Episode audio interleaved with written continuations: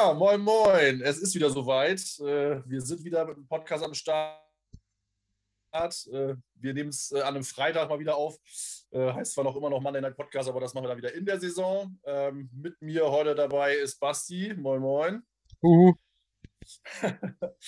ja, ähm, zum Anfang äh, leider ja nicht so gute News. Ihr habt es ja wahrscheinlich schon in, äh, bei Twitter, Instagram oder auch bei uns auf der Seite schon gelesen. Ähm, unser Passing Game Specialist Greg Napper Knapp ist leider verstorben. Ähm, er ist seinen schweren Verletzungen vom äh, Fahrradunfall erlegen. Ähm, für die, die es nicht mitbekommen haben, ähm, er war vorgestern, glaube ich, mit dem Rad unterwegs ähm, und wurde dann vom Auto angefahren, ähm, hatte wohl schwere Verletzungen, mit wahrscheinlich auch sicher äh, Kopfverletzungen erlitten.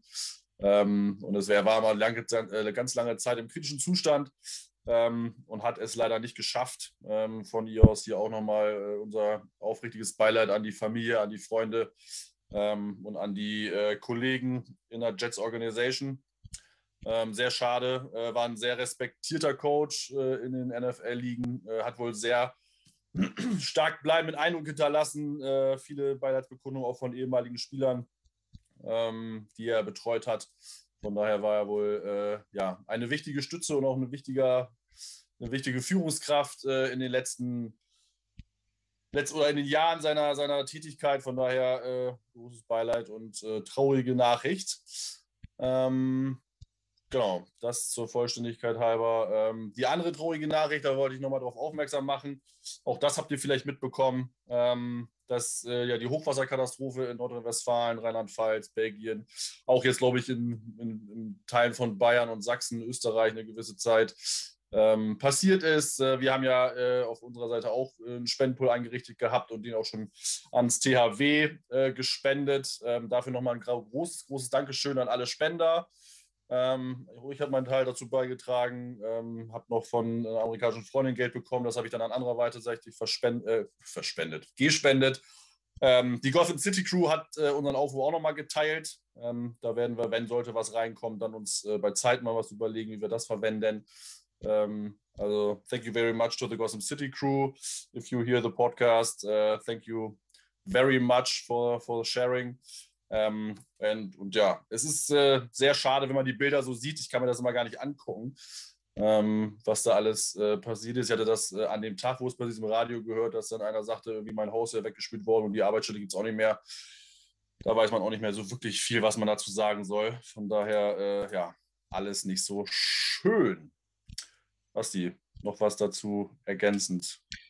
Äh, nee, bei Greg Knapp ist natürlich ähm, das war Samstag der Unfall, also vorgestern kam ah, es raus. Ja, okay. ja, vorgestern wurde es halt einfach nur kommuniziert und ähm, zu der ganzen Geschichte, Greg Knapp, 58 Jahre, lange Coach in der, in der Liga gewesen, jetzt zu den Jets gekommen. Ähm, ja, also ich finde, was ich dazu noch sagen muss, ist natürlich ohnehin eine bittere Geschichte, klar. Ähm, aber dieser Faktor Social Media, den muss ich jetzt auch mal ganz, ganz schwer kritisieren in der Geschichte. Und der stört, das stört mich ganz enorm, ähm, wie da mit sowas teilweise umgegangen wird. Ähm, ich habe das jetzt nicht das erste Mal erlebt, dass Leute quasi von irgendjemandem für tot erklärt wurden im Internet und das wurde gepostet und alle sind furchtbar traurig und posten drunter und dann kommt der nächste Post, ah, das, er ist doch noch gar nicht tot und sowas und dann alle nehmen das alle wieder zurück und dann ist zwei Stunden später ist die Person doch tot und dann kommen die Leute doch mit Condolences.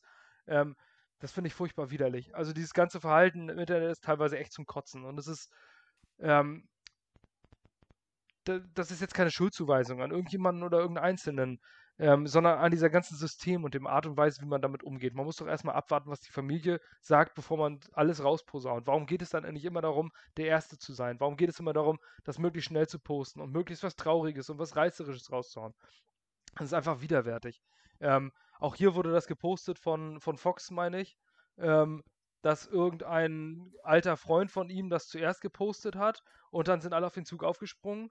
Ähm, die meisten, und ich mache mich davon selber nicht frei mit dem offiziellen Twitter-Account. Ähm, und kurz danach kommt dann eine, kommt dann eine Nachricht rein von irgendeiner Reporterin, die mit der Frau telefoniert hat, gesagt, das stimmt doch gar nicht, der lebt noch. So, wenn man sich dann vorstellt, dass, äh, dass man tot erklärt wird bei Social Media, ähm, bevor das überhaupt wirklich eingetreten ist, dann ist das äh, gegenüber der Familie massiv respektlos. Ähm, potenziell triggernd und äh, es kann auch sein, dass die Familie gerade vielleicht nicht am Bett steht, sondern äh, selber irgendwo gerade unterwegs ist und das als erstes liest, obwohl es noch gar nicht der Fall ist. Und ihr müsst euch einfach mal vorstellen, dass, euch irgend, dass ihr über Twitter erfahrt, dass euer Vater tot ist. Und, ähm, und das eigentlich noch gar nicht der Fall ist. Das ist äh, wirklich, wirklich dramatisch. Und ich finde, diese, man muss einfach mal ein bisschen Patience walten lassen. Einfach mal ein bisschen abwarten, bis man irgendwas postet, bis man irgendwo Condolences drunter setzt abwarten. Die Familie wird schon ein Statement geben. Es ist nicht so wichtig, ob man jetzt Rest in Peace schreibt oder in anderthalb Stunden. Es ist nicht wichtig.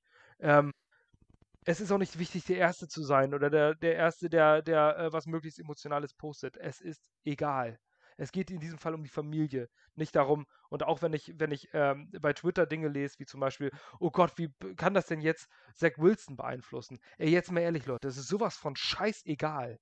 Es ist so egal. Da hat ein Mann drei Töchter hinterlassen. Da ist es scheißegal, wie Zach Wilson davon beeinflusst ist. Das ist Sport. Und das andere ist Familie. Das eine ja. ist nichts im Gegensatz zum anderen. Und wenn man das liest, und ich habe selber so einen, äh, einen, sehr ähnlichen Schicksalsschlag im selben, äh, selben äh, Alter, ähm, mein Vater ist durch einen Motorradunfall verstorben und auch nicht ähm, nur ein kleines Tick, äh, kleinen Tick älter als George Knapp vor ein paar Jahren. Ähm, wirklich, umarmt eure Liebsten umarmt sie, nehmt sie in den Arm, sagt ihnen jeden Tag, äh, dass ihr sie lieb habt und wirklich, also achtet auf eure Worte. Ihr sagt, wenn ihr, wenn ihr eure Liebsten verabschiedet, eure engsten Vertrauten, äh, Familie und alles drum und dran. Denn ähm, auch da war es jetzt ein Fahrradunfall, wo keiner von der Familie mit gerechnet hat. Es kann von heute auf morgen einfach vorbei sein. Und ähm, dann werdet ihr euch ewig ärgern, dass ihr euch deswegen gestritten habt wegen irgendeinem Scheiß, weil wegen der nicht, nicht gefegten Auffahrt oder sonst was. Ähm, überlegt weise, wenn ihr euch verabschiedet. Es kann so schnell vorbei sein. Und an Greg Knapps Familie und ähm, alle außenrum, alle in der Organisation, alle, die ihn kannten, natürlich tiefstes Beileid. Auf jeden Fall, man muss ein bisschen über sein, sein Internetverhalten, jeder, auch ich, aber jeder muss über sein Internetverhalten ein bisschen nachdenken.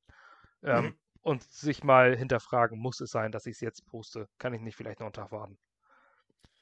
Ja, ist so, ne? Ich gebe dir recht, das ist die, die, diese Sensationsneugier oder die Sensationsgier äh, hat schon überhand genommen. Wie du sagst, ne? jeder will der Erste sein und jeder hat irgendwie seine Quelle und ist direkt dran und hat irgendwie mit dem dicksten Freund von dem und dem gesprochen und so, wo ich auch sage, dann äh, lass die Leute die Privatsphäre, den Respekt. Ähm, und wie gesagt, äh, klar gibt's irgendwo, muss es irgendwann weitergehen. Man muss dann sich, kann man auch sich über unterhalten, holt man sich einen neuen Coach oder macht das jemand anders, aber ganz ehrlich, es hat auch eine oder zwei Wochen Zeit.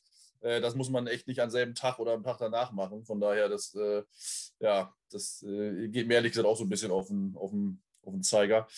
Äh, von daher allerhöchste Beileidsbekundung, großen Respekt äh, an die Familie. Hoffen wir, dass wir die, den Schicksalsschlag äh, halbwegs überstehen können. Und dann, ja, versuchen wir halt irgendwie auch weiterzumachen. die Überleitung ist natürlich immer schwierig bei solchen Themen. Aber die, die Welt dreht sich nun mal weiter und auch wir werden uns wieder den sportlichen Themen widmen. Ähm, angefangen bei Markus May, ist das ja schon ein bisschen her. Die, ähm, Deadline für eine Vertragsverlängerung verstrichen ist. Das heißt, Markus May wird äh, die Saison über, äh, über den, mit dem Tender spielen.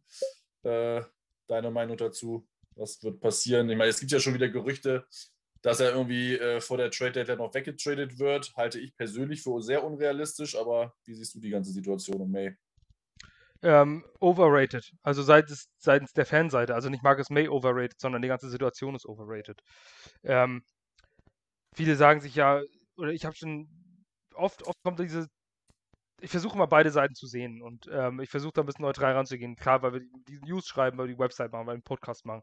Versuche mal beide Seiten irgendwo so ein bisschen und nicht nur seine Meinung durchzudrücken. Ähm, ich hätte mich gefreut, wenn er einen Long-Term-Contract bekommen hätte ich kann aber verstehen, warum er keinen bekommt. Ich glaube, dass die beiden Seiten einfach so weit auseinander sind und jeder seine Pro-Argumente hat, ähm, dass es einfach, dass da konnte keine Einigung zustande kommen. Man redet von einem Signal, ja, ist ein nettes Signal, aber bezahle ich 12 Millionen für ein Signal, ja oder nein? Und äh, wir haben uns im letzten Podcast darüber unterhalten, äh, was er wert ist, beziehungsweise was er an ihm bezahlt. Marcus May ähm, ist auf jeden Fall ein guter Safety, in meinen Augen aber kein Gamechanger, also niemand, der wie Pierre so wunderbar geschrieben hat, ähm, aus dem 214-Team hat Marcus May es auch nicht geschafft, einen, einen Playoff-Contender zu machen. Also ob mit oder ohne Marcus May wäre es ein 214-Team gewesen. Ähm, Marcus May ist jetzt nicht unbedingt derjenige, der dir äh, als Ballhawk die ganzen, wie, wie ein Ed Reed oder sowas, äh, der Gamechanger ist. Er ist ein sehr, sehr guter Safety, ja. Ähm, und dann fragt man sich, was sind die Argumente von beiden Seiten? Und äh, die Argumente der Jets sind, sich zu sagen, okay, der ist 28, den kriege ich jetzt unter Franchise-Tag. Wenn ich ihn verlängere, dann spare ich jetzt auch nicht besonders viel Geld oder muss noch Geld drauflegen. Ähm, Franchise-Tag ist ja wunderbar. Du kannst zur Not noch ein zweites Franchise-Tag nächstes Jahr geben. Das ist ein Safety-Tag, das ist einigermaßen bezahlbar. So, dann hättest du ihn unter Vertrag bis Ende 2022. Bis dahin hast du theoretische Kontrolle. Was man vom Franchise-Tag halten mag, beiseite geschoben. Ich halte von diesem Stilmittel, von diesem Mittel nichts, aber die Teams haben die Mittel, also werden sie auch eingesetzt. Dann hast du das Franchise-Tag mit 10 Millionen, kannst du dir ja auch durchaus mal ein Fahrrad kaufen. Dann ähm, würdest du ja, also du wirst ja nicht arm dadurch, das ist ja auch voll garantiert. Ähm, warum solltest du ihn jetzt großartig bezahlen? Es ergibt für dich keinen Sinn. Du kannst ihn länger halten. Du sagst ihm, äh, warum solltest du ihm mehr bezahlen als Franchise-Tag? Das ergibt erst recht keinen Sinn für die Jets. Ähm, also sagst du ein bisschen drunter. Und Markus May sagt sich natürlich, ja, ich will jetzt einen langfristigen Vertrag. Ähm, aber muss ich ihn erzwingen? Nee, die 10 Millionen nehme ich auch mit. Äh, es, ist im Endeffekt keine, keine Grundlage, worauf man sich einigt. Warum solltest du einen Spieler unter Vertrag nehmen jetzt, der dann Ende nächster Saison schon 29 ist? Ähm, dann nimmst du diese Franchise-Tag-Möglichkeit und Markus May versucht natürlich alles jetzt die Leistung zu bringen. Ähm, ein möglicher Payday-Kater natürlich, spielt natürlich auch immer eine Rolle, wenn du dann so einen 3-4-Jahres-Vertrag kriegst. Also insgesamt finde ich es von den Jets richtig. Ja, Joe Douglas hat schon immer bewiesen, dass er ähm, ein General Manager ist, der eine sogenannte Line in the Sand malt, also dass er sagt, so, bis hierhin und nicht weiter. Und da wird sein, seine Vorstellung gehabt haben und die soll 20% unter dem Franchise-Tag Geld gelegen haben, was dann irgendwo im Bereich zwischen 8 und 9 Millionen wären ist jetzt nicht unfair von der Bezahlung. Ähm, aber Marcus May sieht sich natürlich eher als Top 10 Safety und die bezahlen, kriegen im Schnitt 12 Millionen. Ähm, da war einfach keine Einigung möglich. Und äh, er hat diesen äh, Franchise-Tag-Vertrag bereits unterschrieben. Also spielt er auch darunter. Ähm, ja, und dann ist es halt so. Also ist es in meinen Augen absolut überhaupt gar kein Big Deal. Ähm, wenn du Marcus May nächstes Jahr alle reden ja immer davon, als wäre Marcus May jetzt nicht mehr da. Er ist ja, er ist ja die nächste Saison noch da, potenziell auch übernächste Saison noch da. Also ist ja eigentlich gar nichts passiert. Und ähm, wozu sagst du denn jetzt, ich gebe ihm einen Langzeitvertrag, weil er ja Team-MVP war, alles drum und dran. Ja, aber es ist immer noch ein Safety und Safety ist ersetzbar. Wir haben in dieser Offseason Lamarcus Joyner geholt, der wirklich ähm, ein ausgezeichneter Safety war in Los Angeles.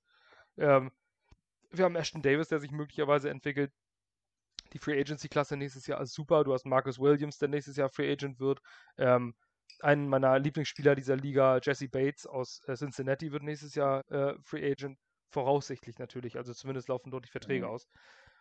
Oder du, du draftest dir halt einen in der zweiten Runde, wie es Marcus May auch gemacht hast, und bezahlst einfach mal eben äh, nur ein Drittel des, dessen, was du einem Marcus May bezahlen würdest.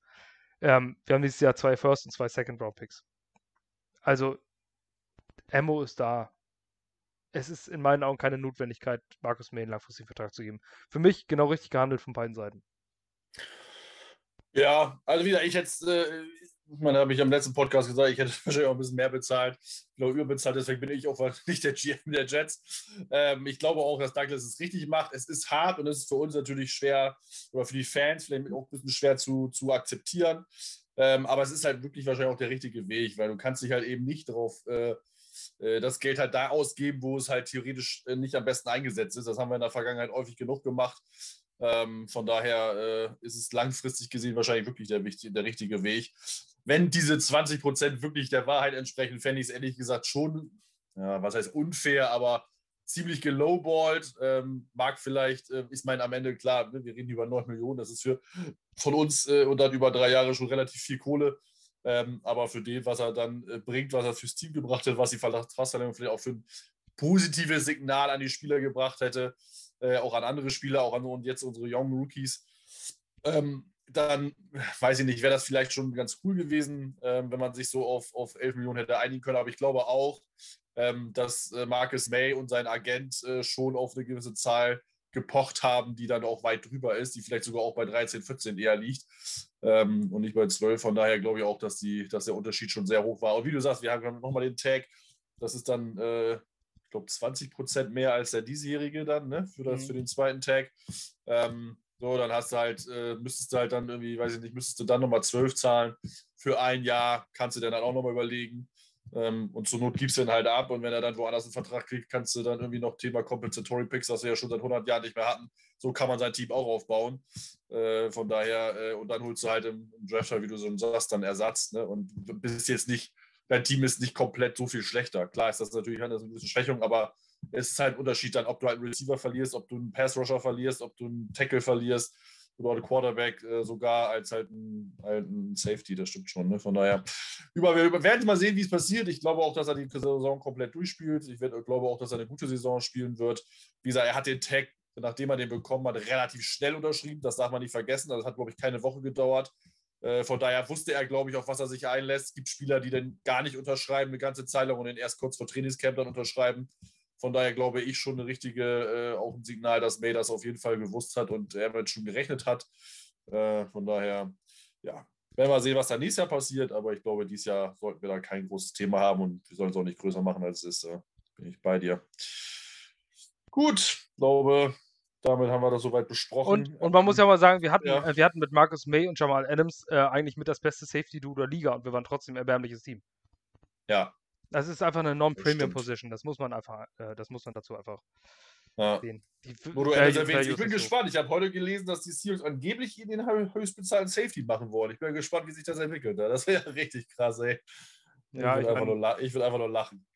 Ja, die Seahawks haben einiges an Glück gehabt, aber sind ziemlich vermanagt, finde ich. So ein bisschen. Ja, ich, ich sehe die, also ohne jetzt auch, also das ist wirklich nicht wegen unserem, dass wir den Pick von denen haben und auch nicht, weil ich ja die, weil hier Adams da hingegangen ist und so. Ich traue den Seahawks wirklich nicht so viel zu, die Saison. Also es ist wirklich jetzt objektiv gesagt. Ich habe da keine Häme, kein Nix. Ähm, die, äh, hab, ich war früher, also mein erstes Team war auch Seahawks, von daher, ich habe da eigentlich eher noch Sympathien für. Äh, aber ich, ich weiß nicht, ich, mir, mir, gefällt das Team, so wie es zusammengestellt ist, nicht wirklich. Ich traue ja. also wenn, wenn, Top, wenn wir Top 15 mit den picken, wäre ich nicht überrascht, sagen wir es mal so. Ich glaube, das war ich noch nicht so ganz, aber ich wäre auch nicht überrascht, weil irgendwie. Das glaube ich auch. Zu viel das ich auch. Also, Und außerdem es wird, äh, glaube ich, Russell Wilson verliert langsam so ein bisschen den Verstand. Ja, und der, Geduld, ich, ne? ich fand also, ihn am Anfang mal mega sympathisch, so, weil er immer so ruhig und so, und, so und zurück, mittlerweile mit seiner Chiara, wo er irgendwelche super strange Videos schickt, wo er mit irgendeiner romantischen Musik am Strand ja. lang geht und äh, oder er von Mr. Unlimited erzählt oder, oder der Streit mit Pete Carroll und jetzt postet, hat, hat mir NFL Deutschland eine E-Mail geschickt, dass äh, Russell Wilson und Pete Carroll wieder beste Freunde sind. Sag, also was ist das eigentlich für eine schräge Agentur, die NFL Deutschland betreibt? Ähm, ja. Naja, gut, gleich abbestellt, den Newsletter geht ja eigentlich immer, wenn du nach unten scrollst. Aber es ist schon schräg. Also man liest jetzt nur noch von Russell Wilson unzufrieden, doch nicht unzufrieden. Äh, er liebt Chiara so doll und sie gehen auf. Also, das ist total weird. Aber gut. Also, übrigens, MFL Deutschland-Thema, wo du es erwähnst, äh, kann man sich den Podcast der Woman Coverage angucken von äh, Tiziana Höll und Anna Lenz. Äh, die haben da kurz drüber gesprochen, weil die mit denen in Kontakt aufnehmen wollten. Äh, natürlich keine Rückantwort bekommen. Die haben das kurz angerissen, das Thema, weil sie halt über Deutschland, Football, Berichterstattung in Deutschland in der FL gesprochen haben im Podcast. Ich glaube, von vor drei oder vier Wochen ist. Ich weiß nicht, ob das der letzte Podcast war oder der davor. Mhm. Aber guck, googelt mal nach Women Coverage. Echt guter Content, was die beiden Mädels machen. Coole Themen außerhalb des Footballs. Also sie reden nicht über, über äh, Statistiken, über Teams, sondern einfach auch mal über Themen außerhalb des Mainstreams. Äh, von daher sehr spannende Themen, sehr gut gemacht. Und auch die haben das kurz angerissen, die, diese Thematik. Ist auf jeden Fall irgendwie eine Stranger-Agentur. Aber darüber wollen wir nicht sprechen. Ähm, auf jeden Fall äh, interessantes Thema mit Evans und äh, wäre mir ganz witzig, wenn sie den echt so hoch bezahlen, weil das äh, ist nicht unbedingt verfolgsersprechend. Aber das soll nicht unser Problem sein. Wir wollen uns über andere Vertragssituationen unterhalten. Ähm, als wir die Themen für den Podcast äh, aufgeschrieben hatten, äh, waren ja noch drei Spieler ungesigned von unserer Rookie Class. Das waren Zach Wilson, Elijah Vera Tucker und Elijah Moore. Davon wurden, äh, just als sie es angesprochen hatten und aufgenommen hatten, äh, zwei gesigned. Erst hat Elijah Vera Tucker unterschrieben. Ähm, jetzt muss ich hier mal äh, spicken. Der hat unterschrieben seinen äh, Vierjahresvertrag für völlig, also komplett garantiert natürlich 15,8 Millionen ähm, und natürlich mit der äh, fünf, Jahr, fünf Jahres Option oder Option, weil er ja First Round Pick ist. ähm, und sein Signing-Bonus beträgt 8,9 Millionen. Ähm, und ich glaube, ein oder zwei Tage später hat auch dann Elijah Moore seinen Vertrag unterschrieben. Ähm, auch das ein Vierjahresvertrag für 8,94 Millionen mit einem äh, Signing-Bonus von 3,86 Millionen. Ähm, somit bleibt nur noch Zach Wilson äh, ohne Vertrag. Ähm, man hat ja theoretisch noch äh, Zeit bis nächste Woche Dienstag. Am 27. Äh, müssen alle Spieler zum Trainingscamp reporten und erscheinen. Ähm, die Rookies sind ja jetzt, glaube ich, schon gestern angefangen. Nee, doch, gestern angefangen. Mhm. Oder morgen, irgendwie so. Ähm, also die sind eigentlich schon da. Wie gesagt, ich will es natürlich noch nicht. Weil vorher, also muss es erklären, die ganzen OTAs, Minicamps und so kann man ohne Vertrag machen, aber Trainingscamp darfst du nur erscheinen, wenn du deinen Vertrag unterschrieben hast. Sonst wäre es halt, man nennt das, wäre das dann eine Art Holdout. Ich glaube schon, dass das passiert. Äh, viele Parameter sind ja äh, festgeschrieben. Ähm, das Wichtige, was halt ist, ist halt Thema Offset Language. Wann kriegst du noch dein Gehalt? Solltest du vorher gecuttet werden? Kriegst du es voll garantiert etc. Ähm, aber ich glaube, das wird sich regeln und äh, wird nicht so groß sein. Oder wie siehst du das? Siehst du das als Problem? Nein, überhaupt nicht. Also das, das hatten wir ja schon bei, bei Sam Darnold, war das das letzte Mal das große Thema, weil er noch ein paar Tage verhandelt hat. Ähm, da ging es dann darum, also im Endeffekt, man muss ja eine Sache aber relativieren. Es geht eigentlich immer um die Agents und nicht um die Spieler. Ja. ähm, der Spieler, so ein junger Spieler sagt sich, ja mein Gott, ich kriege hier 9 Millionen oder was ich, Zach Wilson ist natürlich jetzt viel mehr, weil er ein Second Overall Pick ist, aber ähm, bei diesen Verträgen von Rookies, auch wenn man sich da fragt, es ist alles gestaffelt. Also es ist alles vorgegeben nach einem bestimmten Schlüssel. Wenn du First Overall bist, dann kriegst du einen Sockelbetrag X ähm, und das geht dann von Pick zu Pick runter. Ähm, bis du dann ganz am Ende, wenn du Mr. Irre äh, irrelevant bist, dann kriegst du halt verhältnismäßig wenig in der siebten Runde. Ähm, und um diese Gelder kann nicht verhandelt werden. Auch um Vertragslaufzeiten kann nicht verhandelt werden. Wenn du gedraftet wirst, hast du einen Vierjahresvertrag. Punkt. Ähm, und in der ersten Runde hat das Team dann eine teamseitige Fifth-Year-Option. Das ist festgeschrieben durchs Collective Bargaining Agreement. Das war bis 2011 mal anders. Ähm, da haben. Rookies frei verhandelt ähm, und da gab es ganz, ganz heftige Rookie-Verträge, die abgeschlossen wurden. Da gab es, ähm, also Marvin, du wirst dich wahrscheinlich an die Zeit noch erinnern, weil du auch NFL aktiv warst wahrscheinlich. Ähm, Jamarcus Russell zum Beispiel war ein großes Thema seiner Zeit bei den Raiders, der ähm, so einen Monstervertrag unterschrieben hat. Ähm, dann Eli Manning, meine ich auch. Ne, der war ja noch früher, war ja 2-4, ne?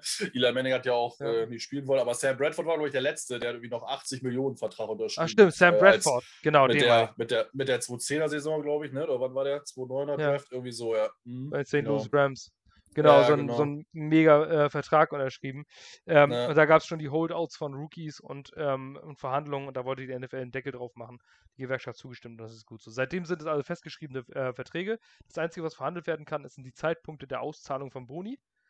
Ähm, da ging es zum Beispiel bei Sam Darnold drum. Wann kriegst du das Geld? Kriegst du das jetzt? Mhm. Oder zahlt den, äh, das kannst du im Vertrag noch festlegen, das ist noch verhandelbar. Oder zahlst du es erst in zwei Jahren aus? Dann gibt es diese Offset-Language. Wenn du eine Offset-Language in den Vertrag hast, das möchte ganz gerne ein Team haben. Ähm, wenn du dann nämlich gecuttet wirst, ähm, dann mal angenommen, du kriegst 4 Millionen Dollar für dieses Jahr, wirst gecuttet, diese 4 Millionen schuldet dir dein Team noch.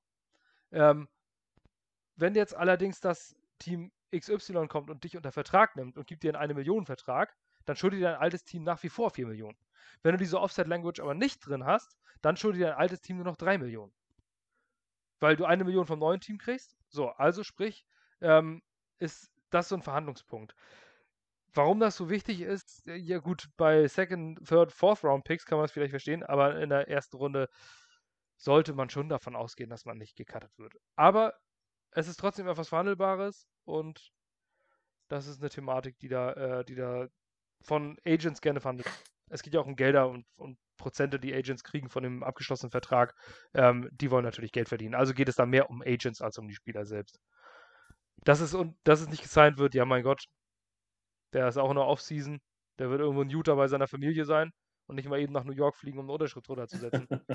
ja. ähm, und äh, kommt jetzt wahrscheinlich in das Training Camp und er schreibt seinen Vertrag. Darüber sollte man eigentlich in meinen Augen kaum berechten, kaum reden. Das ist, das ist eine Formsache. Das ist wann ist das das letzte Mal passiert, dass ein Rookie seinen Vertrag nicht unterschrieben hat? Ja, wie der letzte, der später kam, war, hast du ja selber gesagt, war äh, Sam Donald. Und ich glaube, der längste bis jetzt war, glaube ich, Joey Bosa. Der hat, glaube ich, vier Tage gebraucht, irgendwie, ja. um seinen Vertrag dazu unterschreiben. Also jetzt in der jetzigen Zeit ist es halt wirklich selten. Ähm, diese heftigen Verhandlungen äh, gab es, oder die Holders gab es früher, glaube ich, also da weiß ich gar nicht, ob es die wirklich früher häufiger gab, weil die Teams ja dann doch äh, äh, auch bei den hohen Vertragssummen trotzdem ja relativ schnell Verträge festgemacht haben. Ich weiß noch, als die, äh, als die Dolphins ähm, an First of All 2008 oder so gespielt haben, die ja Jack Long gedraftet und da war der, war der Pick vorher schon fertig. Da, bevor die Draft war, haben die den Vertrag schon fertig gemacht. Da war dann schon wirklich fix klar, wer da der First Round Pick war, wird. Äh, das ist ja, hat sich ja auch alles noch ein bisschen geändert. Das waren dann auch noch andere Zeiten, aber äh, ja. Wie gesagt, ich glaube auch, dass das äh, nicht der Rede wert ist. Wie gesagt, darüber reden müssen wir ja auch, weil Vollständigkeit halber, auch falls jemand irgendwie Sorgen hat ähm, ist nicht die große Welt. Und wie du sagst, ich glaube, nächste Woche, wenn er dann da vor Ort ist, dann machen sie den Vertrag fix und dann können wir uns auch auf die Zach Wilson Show hoffentlich freuen. Genau, denn das Einzige, Gut. also er wird immer noch, er wird mit den Coaches kommunizieren, er wird ganz normal. Playbooks lesen, lernen, alles drum und dran. Nur ist es nicht sinnvoll, ohne Vertrag zu spielen. Wenn er sich dann ja. äh, den Körper bricht oder irgendwo, was ich, Wirbelsäulenbruch oder irgendwas ganz Dramatisches hat, dann hat er nämlich gar keinen Vertrag. Ja. Deswegen ist es auch sinnvoll, dass er nicht auf dem Platz läuft. Würde ich an seiner Stelle auch nicht machen. Kein Big Deal, oh, macht euch keine Gedanken, refresh nicht die Twitter-Timeline, das kommt ganz automatisch. so ist es. Gut, ähm, dann haben wir, glaube ich, die Vertragsthemen soweit abgearbeitet. Ähm, kommen wir mal zu den spannenderen und interessanteren Themen. Ähm, wir haben uns mal überlegt, wir haben noch bestimmte Punkte, ähm, die wir nochmal besprechen wollen, die wir in den letzten Wochen noch nicht besprochen haben. Ähm, ich denke, ich fange jetzt mal einfach mal mit dem äh, Thema an. Welchen oder von welchem Spieler erhoffst du dir denn, der im Contract hier ist, also der nur einen Jahresvertrag hat, das meiste oder wer muss, oder ja, hoffst du das meiste und welcher Spieler muss denn eigentlich auch wirklich liefern, um sich für einen äh, nächsten oder einen Anschlussvertrag zu empfehlen? Ja, äh, da haben wir natürlich auch einige neue Namen, aber für mich ist äh, ganz klar der eine Name, und den haben wir in den letzten Podcast auch schon öfter genannt, das ist Chris Herndon. Ähm, der geht, in, wie gesagt, geht in das letzte Jahr seines Rookie-Vertrags. Ähm, wir haben schon drüber gesprochen, deswegen kann ich das relativ kurz halten.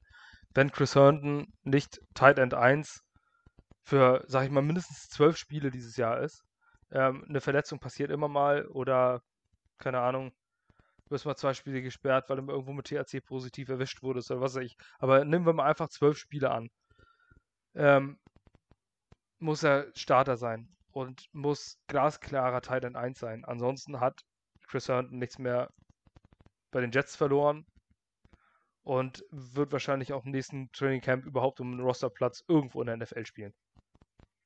Also Chris Herndon geht ins Contract Year, das ist für mich einer der, der äh, hausinternen Spieler, die äh, ganz dick abliefern müssen. Und damit meine ich nicht nur ganz okay, sondern der muss Nummer zwei, Nummer drei Tage in der Offense mindestens sein. Ansonsten ene mene mu. Ja. Ja, ähm, auf jeden Fall. Also Chris Hörner hat halt, man hofft halt immer, ne? Bei Hörner ist einfach mal das Thema irgendwie Potenzial. äh, aber das Potenzial hat er in der Rookie-Saison gezeigt und danach irgendwie nicht wieder. Äh, von daher ist das, äh, ist das auf jeden Fall, der auf jeden Fall sehr viel Druck. Ich bin ja gespannt, wie es wie er es umsetzen kann. Ich meine, es, sein Vorteil ist, dass wir einfach nicht wirklich äh, große Konkurrenz geholt haben auf Tight End. Ähm, wir haben zwar jetzt Kenny Bujoboa, äh, undrafted Rookie Free Agent, kann ich aber kurz Eigenwerbung machen. Habe einen Rookie Report geschrieben, den Basti äh, gestern, vorgestern genau. veröffentlicht hat. Ähm, guckt gerne auf unsere Seite. Ähm, eine Like da, gibt eine Kritik da, Feedback, freuen wir uns immer sehr. Ähm, der natürlich äh, ja, eine gewisse Konkurrenz ist, aber äh, wie ich dann, glaube ich, als Fazit auch geschrieben habe, äh, erstmal Rotational äh, Player sein wird. Er hat zwar Starterpotenzial, aber dafür fehlt dann noch ein bisschen was. Ähm, und da müsste sich auch entwickeln. Und sonst haben wir halt, wir haben ja Tyler Croft geholt, der vielleicht ein bisschen was leisten kann, aber wir haben halt keinen hohen äh, Pick drauf verwendet oder keinen teuren Tight End geholt, à la äh, John Smith zum Beispiel, wo man halt sagen würde, okay, da hat Herman wahrscheinlich keine Chance. Deswegen er, sind die Chancen für ihn äh, auf jeden Fall nicht kleiner geworden, ähm, sich zu verbessern. Ich bin sehr gespannt, wie das im Offensive Team mit ihm klappen wird. Ähm, und dann sehen wir mal. Ähm, ein Spieler, den ich äh, groß da auf der Liste habe, ist, äh, über den wir ja schon gesprochen haben, über den ich mir auch von, mit dem ich mir auch wieder hoffe, ist Gerard Davis, der ja seine Karriere bei uns nochmal wieder so ein bisschen äh, neu pushen kann. Ähm, bei den Lions wohl relativ falsch eingesetzt, zumindest ist das so die landläufige Meinung. Ähm, war ja, und haben wir ja letztes Mal auch schon besprochen, war unser erster Free Agent Signing. Ähm, das heißt, wir haben mit Sicherheit richtig Bock auf ihn, er hat Bock auf uns. Ähm, aber ich glaube, er muss auch liefern. Ich meine, ein Jahr sieben Millionen kostet er uns, glaube ich. Ähm, und wenn er äh, weiter in der NFL spielen will und auch ein bisschen mehr verdienen will, muss er einfach äh, leisten und abliefern. Ich glaube auch, das kann er, ähm, aber auch für ihn gilt, ähm, der Druck ist auf jeden Fall hoch, äh, Leistung zu bringen. Hast ja. du noch einen weiteren oder stimmst du mir mit Davis zu?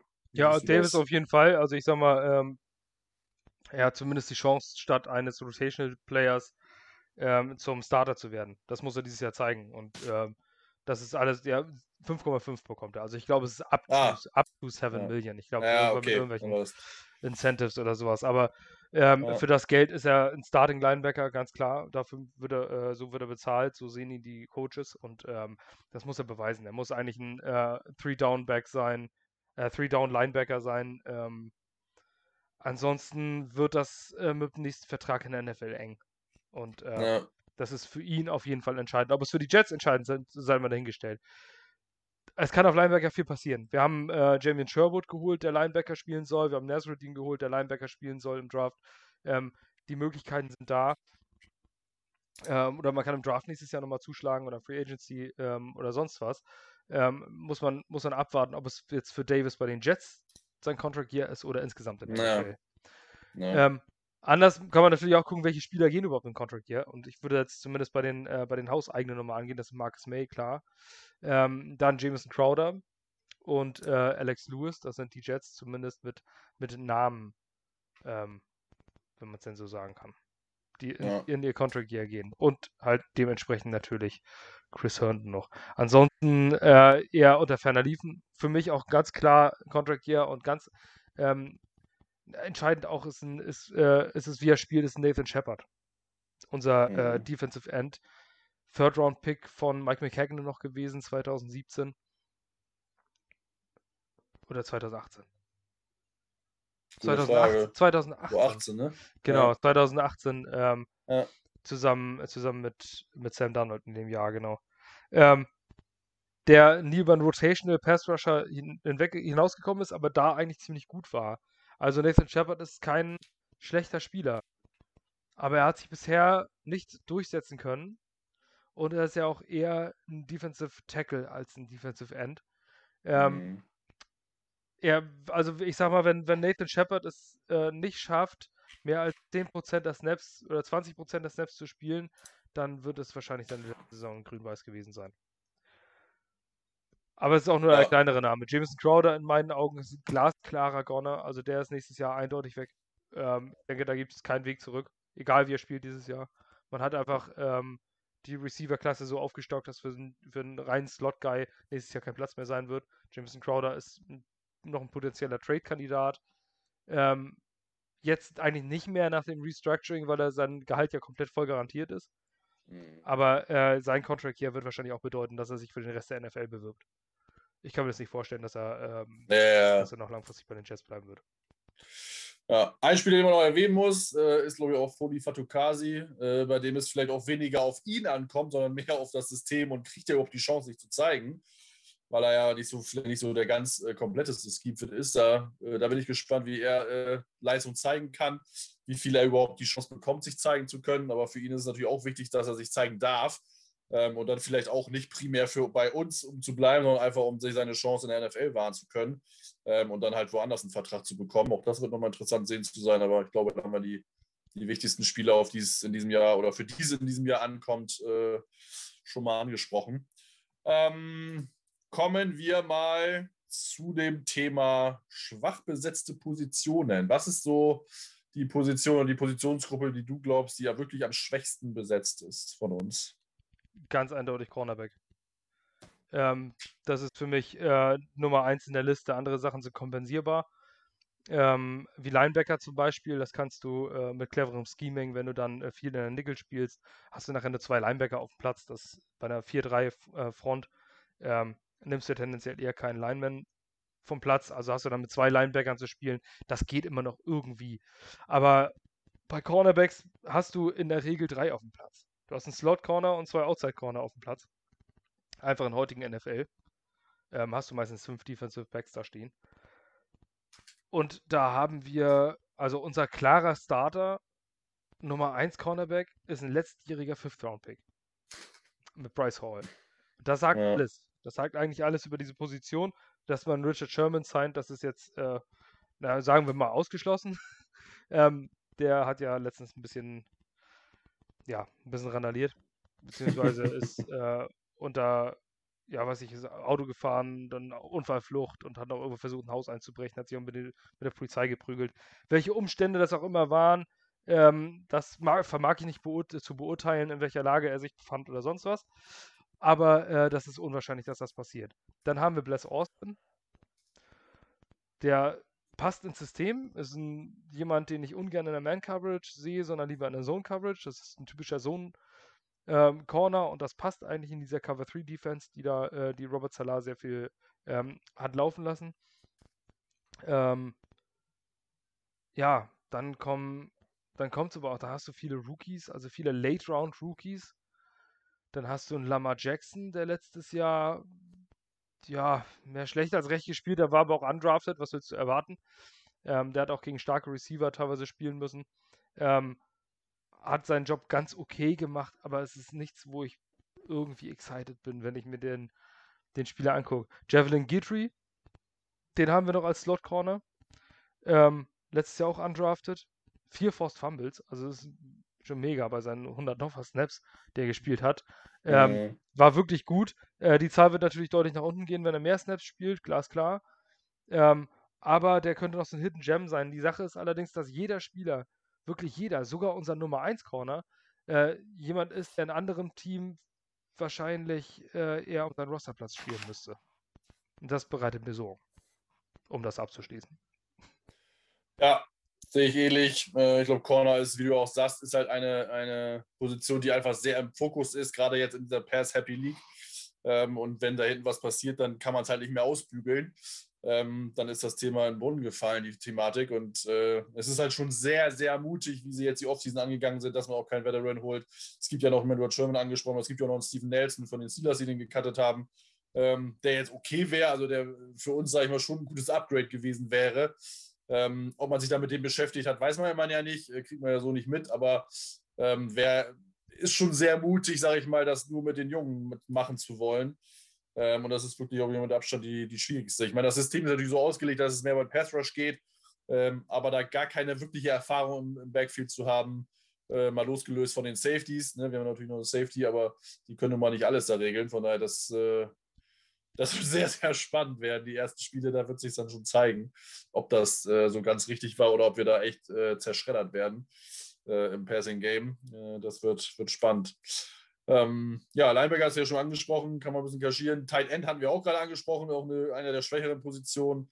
Ähm, aber auch das kann man mit unserem Receiving Core, glaube ich, ganz gut, äh, äh, ganz gut, ähm, sag ich mal, vielleicht, vielleicht noch kaschieren, sage ich mal. Ähm, es sind ja jetzt auch keine Idioten. Also ich meine, man hat einen Tyler Croft, der ja schon sieben Jahre NFL-Erfahrung hat. Ähm, man hat einen, äh, einen, Ryan Griffin, der eine gute Saison mit uns hatte, sonst vorher okay war, aber zumindest LFL-Erfahrung hat, blocken kann. Äh, von daher, das ist vielleicht jetzt nicht so ganz dramatisch und wir haben einfach ja auch vier, fünf gute Receiver, ähm, die das eigentlich dann vielleicht so ein bisschen mit auffangen können. Von daher ist das vielleicht so schlimm, aber Cornerback ist, glaube ich, schon wirklich mit Abstand äh, unsere schwächste Position im ganzen Roster. Wenn man die, die schlechtest off, sag ich mal, wählen würde, also die, die, die äh, Top oder Worst 3, ähm, ja, wie würdest du das, das ranken, die drei schlechtesten Positionen, wo eins die am schwächsten besetzte und drei, ja, bis drei absteigend ist. Ja, also ich, ja, wie würde es ranken? Also, Stand jetzt würde ich sagen Corner, Linebacker, Tight End. Aber bei ja, Linebacker, ne? ja.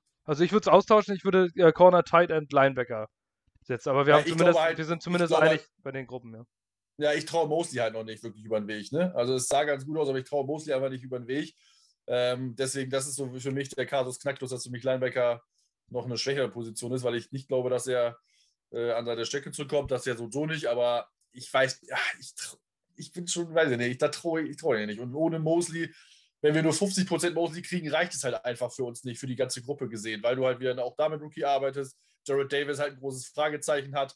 Äh, Blake Cashman, äh, haben wir vorhin ja vor, dem, vor der Aufnahme schon gesprochen, ist häufig verletzt ähm, und auch maximal äh, solider Backup, selbst wenn er wahrscheinlich nicht verletzt wäre. Ähm, das ist mir alles zu dünn und ich glaube, Tight End spielt halt einfach so nicht die Rolle. Ähm, auch wenn das System äh, darauf ausgelegt ist, aber man kann es umändern. Michael Nania hat es ja heute gepostet, dass wir vielleicht viel mehr äh, äh elf Personell spielen. Also dann haben wir nur mit einem Tight End, äh, ich will den bösen Namen nicht in den Mund nehmen, aber das, was Gaze auch gespielt hat, aber halt nur erfolgreicher. Siehe vielleicht dann so äh, LA Rams äh, ähnlich, sage ich mal. Die spielen das auch relativ viel, weil sie halt auch nicht wirklich einen guten Tight End haben. Jetzt, wo Everett weg ist, erst recht nicht. Jared Everett. Ähm, von daher, das könnte halt eher so werden und dann ist das, glaube ich, nicht so dramatisch. Und wie gesagt, auch Linebacker ist eine Fokus, äh, Fokusposition schon. Von daher ist für mich Linebacker vor Tight End, aber äh, ich glaube, das gibt sich dann am Ende nicht wirklich viel. Aber Cornerback ist so, weiß nicht, wenn du das wertest mit, äh, mit 10, das schlechteste ist 10, Linebacker sind 5 und Tight End ist 4, so nach dem Motto. so könnte man das, glaube ich, zusammenfassen. Sind, ja. ja, sehr gut. gut, wenn dann noch was passiert. Definitiv, ja. Aber ich glaube es ehrlich gesagt nicht. Glaubst du ran, dass was passiert? Nein, ich glaube es allein schon wegen der Fülle der äh, Late-Round-Picks auf Corner nicht. Äh, ja. Wenn, dann vielleicht doch noch wie bei Morgan Moses so, so ein Steven Nelson-Signing. Vielleicht hat man dem ein Angebot auf den Tisch gelegt von 4 Millionen oder sowas und äh, mhm. der hat sich gesagt, oh, ist viel zu wenig, um direkt zuzusagen und dann kommt jetzt halt nichts mehr von anderen Teams, weil die keine Kohle mehr haben und dann nimmt das vielleicht irgendwann an, doch noch im Training Camp. Ja. Ich weiß es nicht. Ähm, aber es hieß ja auch, dass die jungen Spieler so viele Raps wie möglich haben sollen. Irgendjemand ja. wird da durchsetzen und irgendjemand wird unser zweiter Corner sein und ähm, dann schauen wir mal, was da kommt. Ich bin allerdings nicht so guter Dinge. Aber ein guter Pass Rush ist nach wie vor des Corners bester Freund. Und äh, da haben wir nachgelegt. Also. Definitiv. Ich denke nicht, dass dieses Team aus Teambuilding-Perspektive, dass, äh, dass der Cornerback uns jetzt diese Saison zerstört. Das kann ich mir beileibe nicht vorstellen. Das ist einfach. Muss man nächste Saison angehen. Und vielleicht entwickelt sich von den Rookies einer raus, der plötzlich so gut ist wie, wie Bryce Hall. Klar, also wäre auch mal schön, wenn wir möglich mal junge Spieler einfach haben, die mal, äh, die sich entwickeln, die einen überraschen. Das haben wir in den letzten Jahren relativ selten ja gehabt. Und dann auch gut überraschen. Von daher wäre ja mal eine schöne Abwechslung. Machen wir mal weiter. Ähm, schwächste Position haben wir angesprochen. Was muss denn passieren, damit die Jets um die Playoffs kämpfen können. Ich hatte mir die Frage mal aufgeschrieben, weil ich das ganz cool fand. Äh, bei Good Morning Football habe ich kurz äh, gesehen. Die haben das auch so ein bisschen, äh, alle vier ein bisschen gesprochen. Was siehst du denn so? Was muss für dich passieren? Äh, egal was es ist, das kann jetzt von bis sein, damit die Jets Playoff-Contender sind. Puh, also ich kann es mir ehrlich gesagt überhaupt nicht vorstellen. Aber, okay. Äh, sage ich, ich setze mir jetzt mal eine ganz tiefgrüne Brille auf. Sollte das tatsächlich dann, müsste Zach Wilson eine RG3 2012 Saison spielen. Mhm. Also wirklich so eine sensationelle Rookie-Saison. Ähm, oder wie, wie äh, Justin Herbert letztes Jahr. Aber selbst dann glaube ich noch nicht, dass es reichen würde für die, äh, dass die Jets ein Playoff-Contender sind. Ähm, das müssten so viele Faktoren sein, da müssten äh, Gegner versagen. Also ich glaube nur, es würde nur funktionieren, wenn die Buffalo Bills in sich zusammenfallen. Nur okay. dann hätten die Jets eine Möglichkeit, eventuell äh, die AFC East an sich zu reißen. Wobei ich allerdings nach wie vor die Jets als Nummer 4 von 4 in der AFC East sehe. Ähm, deswegen, ich kann es so pauschal nicht beantworten. Ich glaube, die Jets spielen einfach um die Playoffs mit Playoffs. Das Wort brauchen wir gar nicht im Mund nehmen. Das ist, ähm, das ist meine realistische Einschätzung. Okay, ja, das heißt, was ist denn deine, dann deine realistische Erwartung an die Saison? Was möchtest du sehen? Äh, wann war die Saison für dich gut? Wann war sie schlecht? Was ist so dann für dich deine Erwartungshaltung an die Saison? Also ich möchte Entwicklung sehen. Ich möchte, äh, ich möchte wissen, dass, äh, dass, die, dass, das ganze Konstrukt funktioniert. Denn ähm, man hat einen Rookie Quarterback, man hat einen Rookie Head Coach, man hat einen Rookie Offensive Coordinator. Also alles Rookies, sind alles Anfänger, ähm, die da in wichtigen Positionen sind. Ähm, Und NFL ist eine Erfahrungsgeschichte. Das ist wie bei vielen Berufen so. Eine, du musst Erfahrung sammeln. Erfahrung, Erfahrung. Und ähm, für mich ist es, wäre es gut, wenn, wenn der Pfeil einfach nach oben zeigt. Wenn du sagst, wir haben mal angenommen, wir spielen eine 5-12-Saison oder eine 6-11-Saison. Ähm, wenn man dann aber sagt, wie vor zwei Jahren zum Beispiel, ey, man hat mal ein Spiel verloren, das war aber gut. So am Ende des, des Jahres, wo man sagt, ja, mit der Niederlage kann ich leben. Ähm, weil es war, was ich, du verlierst dann gegen, was ich, gegen die Buffalo Bills mit einem Field Goal Unterschied und hast dann aus 52 Yards das äh, Game-Tying Field Goal verkackt. Sagst, ja, okay, verloren, okay. Ähm, ich denke, man ist einfach gut beraten, wenn man sich nicht auf Playoffs festnagelt oder an Playoffs denkt, schon von Spieltag 1 an als Fan, ähm, so dass man die einzelnen Niederlagen nicht so schwer nimmt, sondern dass man dann guckt, klar, Football ist ein, äh, ein Erge Ergebnissport, dass man dann guckt und sagt, Mensch, auch diese Niederlage, daraus kann ich was Positives nehmen.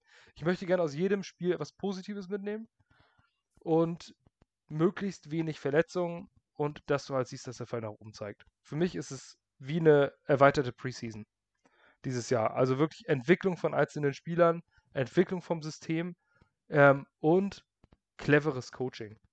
Ganz, ganz wichtig. Ansehnlicher Football und cleveres Coaching, dass du sagst, dass du nicht als Fan weißt, wie der nächste Spielzug aussieht. Ja. Ja, bin ich sehe das äh, äh, ganz genau so. Ähm, ich habe da schon mich, die, die Frage hat mich auch sehr gewundert, deswegen habe ich sie mal aufgenommen, weil ich dachte mal sehen, was Basti dazu sagt. Ähm, weil es äh, für mich eigentlich auch nicht wirklich die Frage ist, ob wir Playoff-Contender sind. Ich glaube einfach, wie du sagst, wir sind einfach noch viel zu jung, äh, zu unerfahren. Äh, wir müssen, es braucht einfach noch ein bisschen Zeit, um dann wirklich Playoff-Contender zu sein.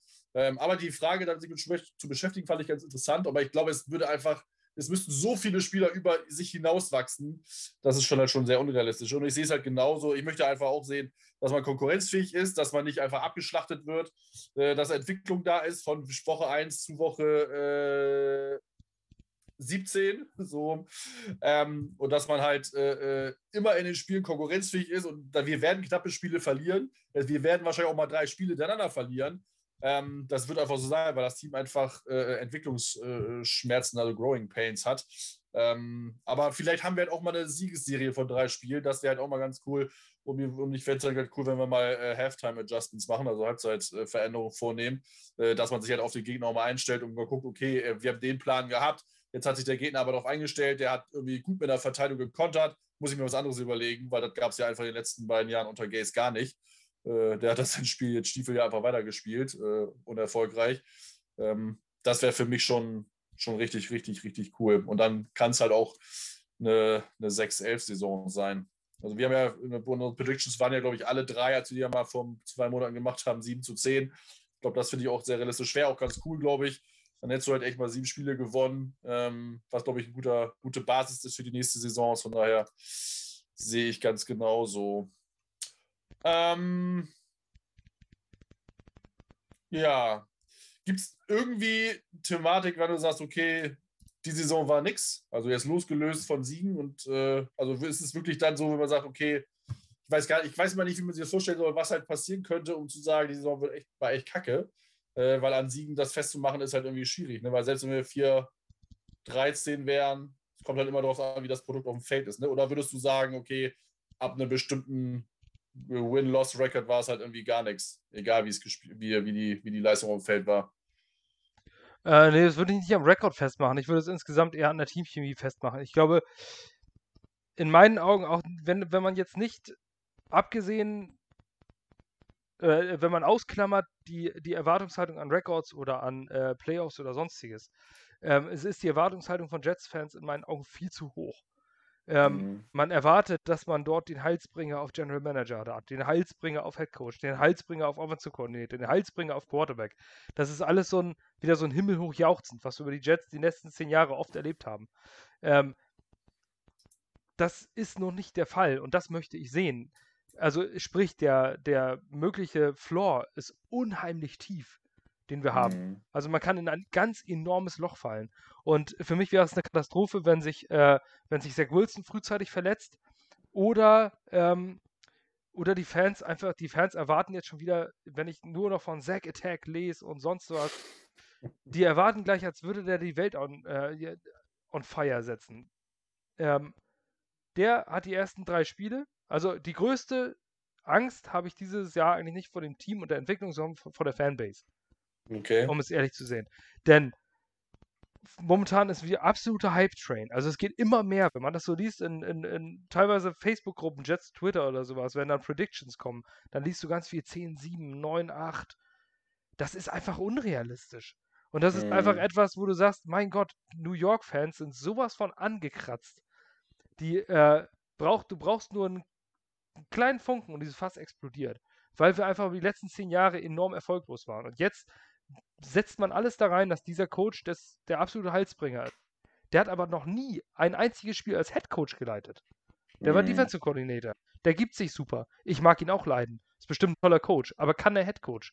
Das weiß man mhm. nicht. Todd Bowles war seinerzeit Assistant Coach of the Year. Dann wurde er Head Coach bei uns und hat es nicht hingekriegt. Da, davon gibt es diverse Beispiele. Deswegen, das weiß ich noch nicht. Und Schiss vor der Fanbase habe ich deswegen. Lass Zach Wilson das erste Spiel viermal den Ball zum Gegner werfen. Null mhm. Touchdowns, vier Interceptions, 108 Yards, benched äh, nach dem dritten Quarter. So. Dann hast du es. Im zweiten Spiel startet dann Quarterback to be named later. Irgendein Veteran, den wir vielleicht jetzt noch holen. Ähm, dann hat Zach Wilson äh, pfeifisches Drüsenfieber. Oder irgendwas anderes Verrücktes, was sonst nie passiert. Und ist dann nochmal irgendwie, noch irgendwie drei Spiele raus. Dann ähm, dann, weißt du, dann hat er am Ende der Saison vielleicht 8 Touchdowns, 15 Interceptions, 2500 Yards und nur 11 Spiele gemacht. So. Und dann, dann hast du Geburtstag. Dann wird alles ja. wieder in Zweifel gestellt, alles in Frage gestellt. Ähm, was macht man jetzt? Also, ich habe Schiss vor der Fanbase, muss ich sagen, dieses Jahr. Alleine aufgrund der viel zu hohen Erwartungshaltung, die ich teilweise lese. Auch, okay. von, auch in einzelne Spieler. Also spannend, wie du was, was du da so liest, weil habe ich so doch, also ich bin jetzt auch nicht so häufig oder nicht so tief in den ganzen Sinn. Ich lese dann natürlich die Twitter-Geschichten und habe ja Folge auch vielen, aber äh, dass das jetzt so dramatisch ist, habe ich ehrlich gesagt noch nicht, habe ich noch nicht so wahrgenommen. Natürlich sind alle gehypt, das definitiv. Ähm, da muss ich mich persönlich auch immer so ein bisschen bremsen, weil ich ja auch schon anfange, da ein bisschen auf den Hype aufzuspringen, äh, ohne dass wir wirklich was geleistet haben. Ähm, aber das, ob das wirklich so, ob die wirklich die Fans so enttäuscht sind, das äh, habe ich so ehrlich gesagt noch nicht so, nicht so mein, Feedback irgendwie. Aber kann natürlich sein. Also wie gesagt, wir, wir sind halt Jets-Fans, wir sind leicht geprüft, wir haben ja schon alles erlebt. Ähm, von daher, wir wollen es natürlich nicht hoffen und ich glaube auch nicht, dass es so dramatisch wird, aber äh, man weiß ja nie, was passiert. Und wichtig ist wirklich, das glaube ich, die Quintessenz daraus oder das, äh, das Endergebnis. Wir müssen einfach Geduld haben. Also auch selbst wenn die ersten drei Spiele verloren gehen oder es kann alles passieren, man darf sich davon einfach nicht verrückt machen. Ne? Es wird einfach ein Prozess sein. Ähm, es wird äh, dieses Jahr einfach das, das dieses Jahr steht äh, alles oben drüber, Erfahrung sammeln und lernen. Das sollte man sich wirklich nochmal ins Gedächtnis rufen. Ähm, du hattest es ja schon angesprochen, äh, die Cornerbacks, äh, es wird vielleicht kein Veteran geholt, weil die lernen sollen. Das haben wir auch schon jetzt ein paar Mal gepredigt. Äh, Salah hat es auch gesagt, ähm, dass man einfach sagt, er will Raps haben, er will, dass die Leute lernen, dass sie spielen. Man muss den Jungen Erfahrung bringen und ich glaube, dafür steht das Jahr. Und ich glaube, in der Organisation sind sich alle bewusst, dass dieses Jahr einfach ein Lehrjahr sein wird. Ähm, von daher macht euch nicht verrückt, wenn es äh, am Anfang nicht so gut läuft, ähm, wenn wir vielleicht mal die ersten drei Spiele verlieren. Es werden auch noch bessere äh, Serien in der Saison kommen, da bin ich fest von überzeugt. Äh, und wir werden auch gute Spiele sehen. Ähm, aber es wird auf jeden Fall eine Saison mit, Hoch, mit Höhen und Tiefen, mit mehr Tiefen als Höhen wahrscheinlich, mit schlimmen Spielen. Wahrscheinlich werden wir auch ein, zwei gruselige Spiele dabei haben, einfach weil das Team jung und unerfahren ist. Ähm, alleine gegen Tampa Bay in Woche 15 oder so da werden wir wahrscheinlich voll unter die Räder kommen, weil einfach Tampa Bay, keine Ahnung, dreimal besseres Team ist als wir. Ähm, damit muss man einfach rechnen, damit muss man müssen wir klarkommen. Ähm, und dann werden wir mal sehen. Wichtig ist natürlich, dass wir das erste Spiel vielleicht gewinnen gegen Sam Darnold und Carolina. Das wäre wär schon mal ganz cool, wenn da nicht das unbedingt verlieren würden.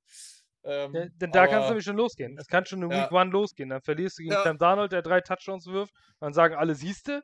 Ne? Ja, genau. Ja, Zach Wilson wirft zwei Interceptions, kein Touchdown. Ja. Sam wirft drei Touchdowns. Keine Ahnung, ob das in die, die, nächsten Wochen kann das alles wieder komplett vor die Hunde gehen. Aber ja. einfach so ein Football kann jeden Tag, kann halt mal an einem Tag alles passieren. Mhm. Ja, und dann hast du plötzlich Geburtstag. Hast du wieder die NY Media und sowas. Und ja, also es ist, ich sehe es so wie eine Dynastie-Preseason. Diese ja. Saison. So, ja. und äh, wenn man das so sieht, dann ist man, glaube ich, dann könnte man vielleicht ein bisschen gelassener rangehen. Ja. Glaube ich auch. Also wieder, ich freue mich einfach auf die Saison. Ich hoffe, dass wir zum Teil guten Football sehen. Ich bin einfach mega gehypt, wieder mitfiebern zu können und mich über, sie, mich über jeden Sieg wirklich freuen zu können. Ähm, das war letztes Jahr relativ schwierig. Äh, habe mich zwar natürlich über die Siege gefreut ein bisschen, aber habe natürlich am Anfang auch gedacht, äh, gut, jetzt hast du die Chance auf den Terror Lawrence verhauen. Wenn man jetzt die ersten Berichte hört, dass es im äh, Minicamp nicht so ganz geil war und er vielleicht die ersten sechs Spiele rausfällt, auch das kann passieren. Man, wusste, man weiß nie, was passiert. Äh, vielleicht hat er auch einen schlechteren Start. Das heißt natürlich für die Saison nichts und ich wünsche ihm ja auch nichts, nichts Schlechtes. Aber man weiß halt nie, was passiert. Also auch das ist äh, nochmal eine Erinnerung. Äh, auch wenn es damals vielleicht ein bisschen dumm war, dass wir oder dumm aussah, dass wir gegen die Rams gewonnen haben. Aber äh, wer weiß, wozu es gut war, weil ich glaube, in Lawrence in New York wäre ähnlich wie Donald typenmäßig. Ist immer so eine Sache. Ich glaube, Wilson passt typenmäßig besser. Nicht, dass ich jetzt äh, sagen würden, ja, im Nachhinein können wir immer sagen, gut, dass, dass Wilson der bessere Pick war, das werden wir nie werden wir erst in drei, vier, fünf Jahren wissen.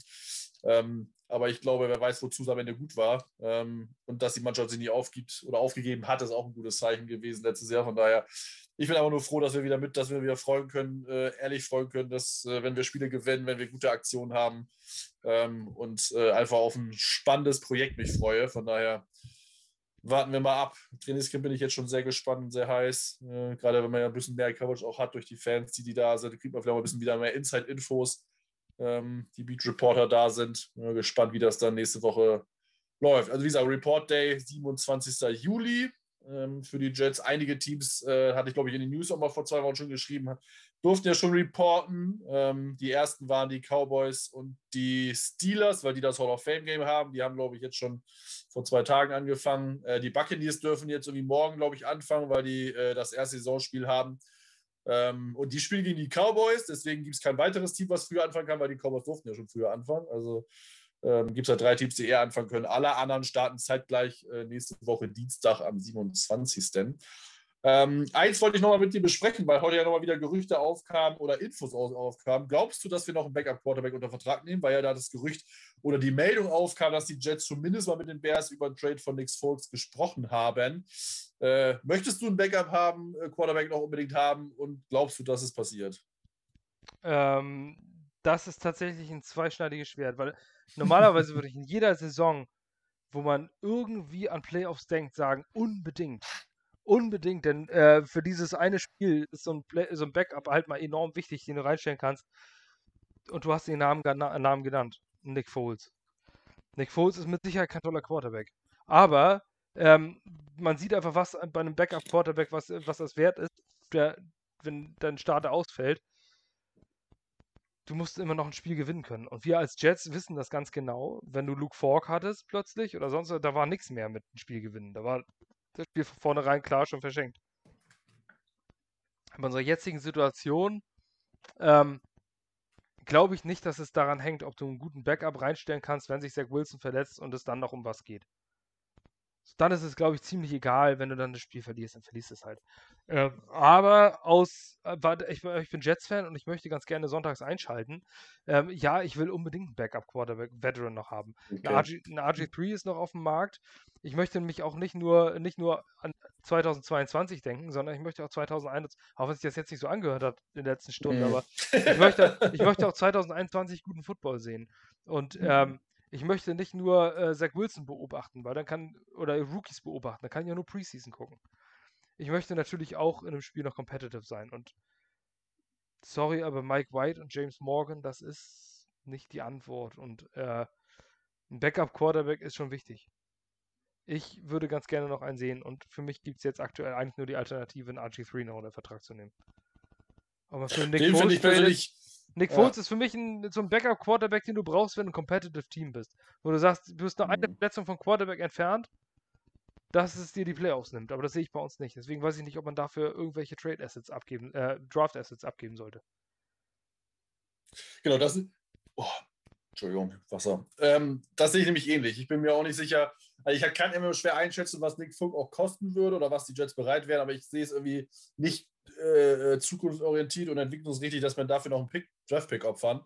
Ähm, da wäre ich auch eher bei dir, dass man es halt äh, mit einem RG3 probiert, ähm, der ja eine gewisse ähnliche Mobilität hat, vielleicht dann das System von mit, mit Wilson, was man spielt, auch eher äh, mit, mitspielen kann. Ich meine, Wilson ist ja, äh, Wilson sag ich schon, Fultz ist jetzt ja auch kein, äh, kein Idiotenathlet. Ähm, und er hat ja schon, ich meine, die Eagles zum Super Bowl geführt in den Playoffs, also der kann ja schon was. Aber es ist halt die Frage, ob man wirklich dann äh, einen Draftpick für opfern sollte.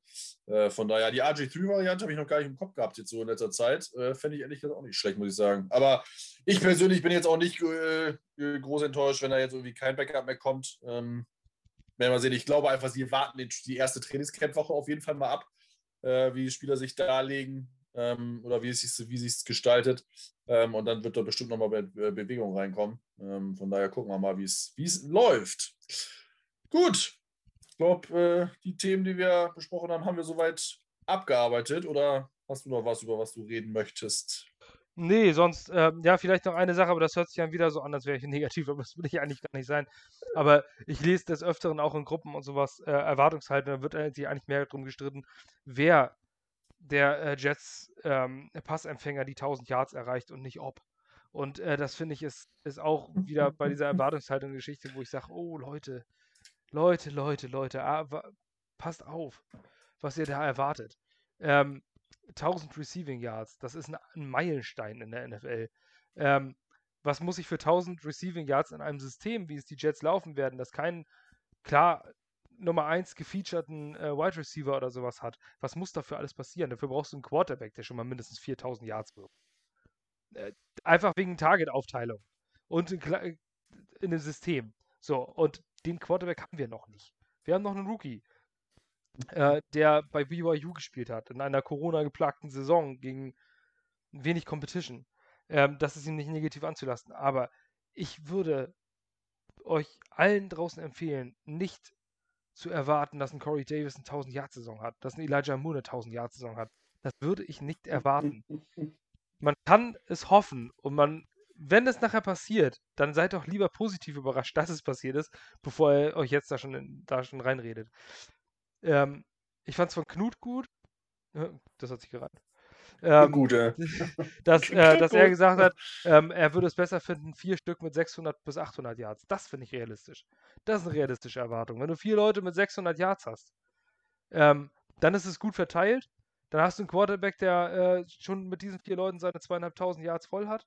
Ähm, vielleicht nachher 3200, 3300 Yards hat. Wie gesagt, ich kann nur daran appellieren, ich bin selber nur und ich bin äh, selber kein ultimativer Experte oder der Fürsprecher, der euch alles in den Mund legen sollte. Aber ähm, es ist sinnvoll. Ich bin lange genug Jets-Fan, die Erwartungen nicht so hoch zu hängen. Und nicht zu erwarten, dass Elijah Moore explodiert. Der ist ein Second-Round-Wide Receiver. Er ist und bleibt ein Second-Round-Wide Receiver. Wir haben letztes Jahr auch Denzel Mims gehabt und alle haben gesagt, wow, da haben wir unseren X-Receiver. Der Typ ist genial. Außer Showed Flashes haben wir letztes Jahr nichts gesehen.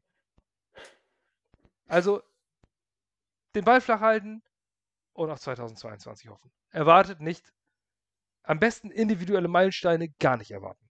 Nicht an individuelle, an, auf individuelle Meilensteine achten, sondern auf das Team insgesamt.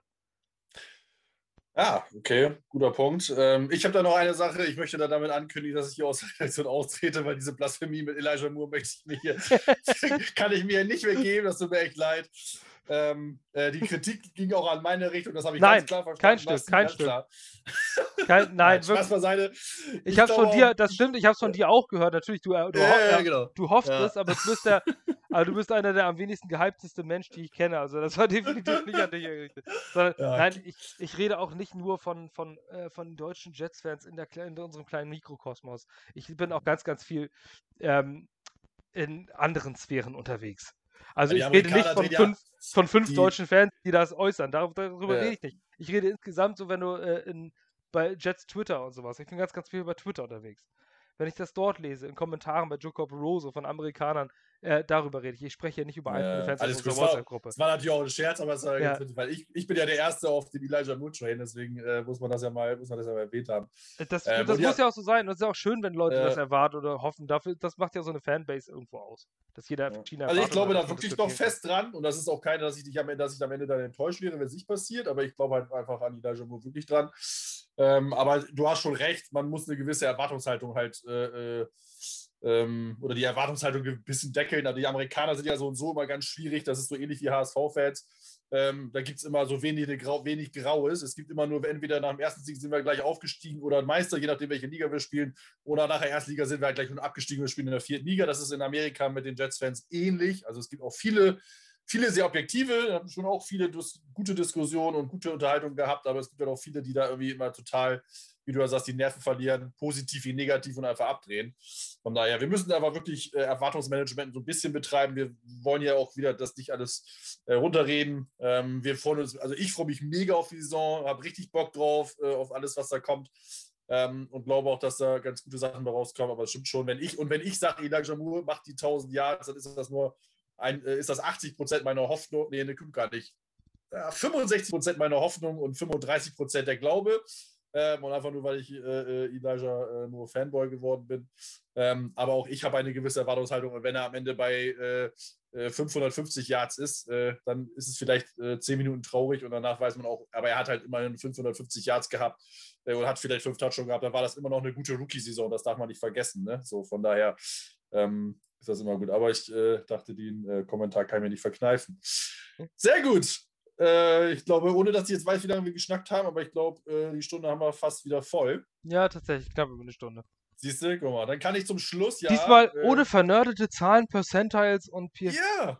Sondern ja, einfach nur mal ein Meinungspodcast. Kann, kann auch einfach mal nur so schnacken. Ne? Das mit den Zahlen, das äh, kommt dann wieder in der Saison spätestens, äh, wenn wir wieder über Leistungen sprechen. Ähm, eine äh, Anmerkung sei mir erwähnt, weil ich in der Einleitung nicht jubeln durfte. deswegen macht euch gleich gefasst, kurze Schreier. HSV hat gewonnen, 3-1 gegen Schalke, jawohl. Das muss ich nochmal kurz erwähnen, weil ich äh, das, äh, deswegen verzeiht mir, falls, ihr, falls irgendjemand das aufgefallen ist, dass ich immer mal wieder äh, von Basti weggeguckt habe und im Fernsehen geguckt habe. Äh, das äh, musste ich hier nebenbei laufen lassen. Also erster Sieg für den HSV, nachdem wir schon 1 zurückgelegen haben. Äh, falls es jemand interessiert, äh, 1 zu 1 hat Platze gemacht, das 2 zu 1 Moritz Heyer und das 3 zu 1 Bakary Yatta. Äh, das nochmal als am Rande. Äh, der HSV ist im Prinzip schon aufgestiegen, wie ich gerade schon gesagt habe. genau, das dazu. Äh, genau, vielen Dank wieder fürs Zuhören. Äh, wie immer äh, folgt uns äh, gangrenegermany.com äh, auf unserer Webseite, Twitter at ggg-redaktion, auf Instagram ist es äh, Gangrene Germany. Ähm, auch die machen guten Content, die beiden, die das da machen. Ähm, wir haben versuchen wieder regelmäßiger Podcast zu machen, jetzt wo es zum Trainingscamp dann langsam losgeht, zur Saison ja so und so. Ähm, wenn ihr mehr Meinungen habt, Feedback habt, äh, Lob, Kritik, haut es rein. Interagiert mit uns. Wir versuchen auch wieder während der Saison ein bisschen aktiver zu sein, mit euch in Diskussion zu gehen, in Diskurs zu gehen. Auch das macht uns immer sehr viel Spaß. Äh, wir freuen uns, wenn ihr unsere äh, Beiträge, Artikels, unsere News liest. Äh, wie gesagt, ist mal ganz schön, wenn man ein bisschen auch Reaktion drauf kommt. Eine gewisse Arbeit ist es ja auch. Wir machen das, wie Basti ja schon mal gesagt hat, alle unentgeltlich, einfach an der Spaß, an der Freude, an, den, an, der, an Spaß oder an der Leidenschaft, an unsere Jets. Ähm, wir freuen uns über jeden, der zuhört und uns hier mit unserem Gesabbel äh, oder toll findet, dass wir so ein bisschen rumsabbeln. Von daher danke dir, Basti, für die Zeit. Bei uns ist ja schon späte Stunde, ist ja jetzt schon halb zwölf. Wann auch immer ihr das äh, dann hört am Wochenende. Von daher vielen, vielen Dank wieder fürs Zuhören. Äh, Greg Knapp, rest in peace und äh, alles, alles Gute. Bis dann. Auf Wiedersehen. Tschüss. Tschüss. Shut up.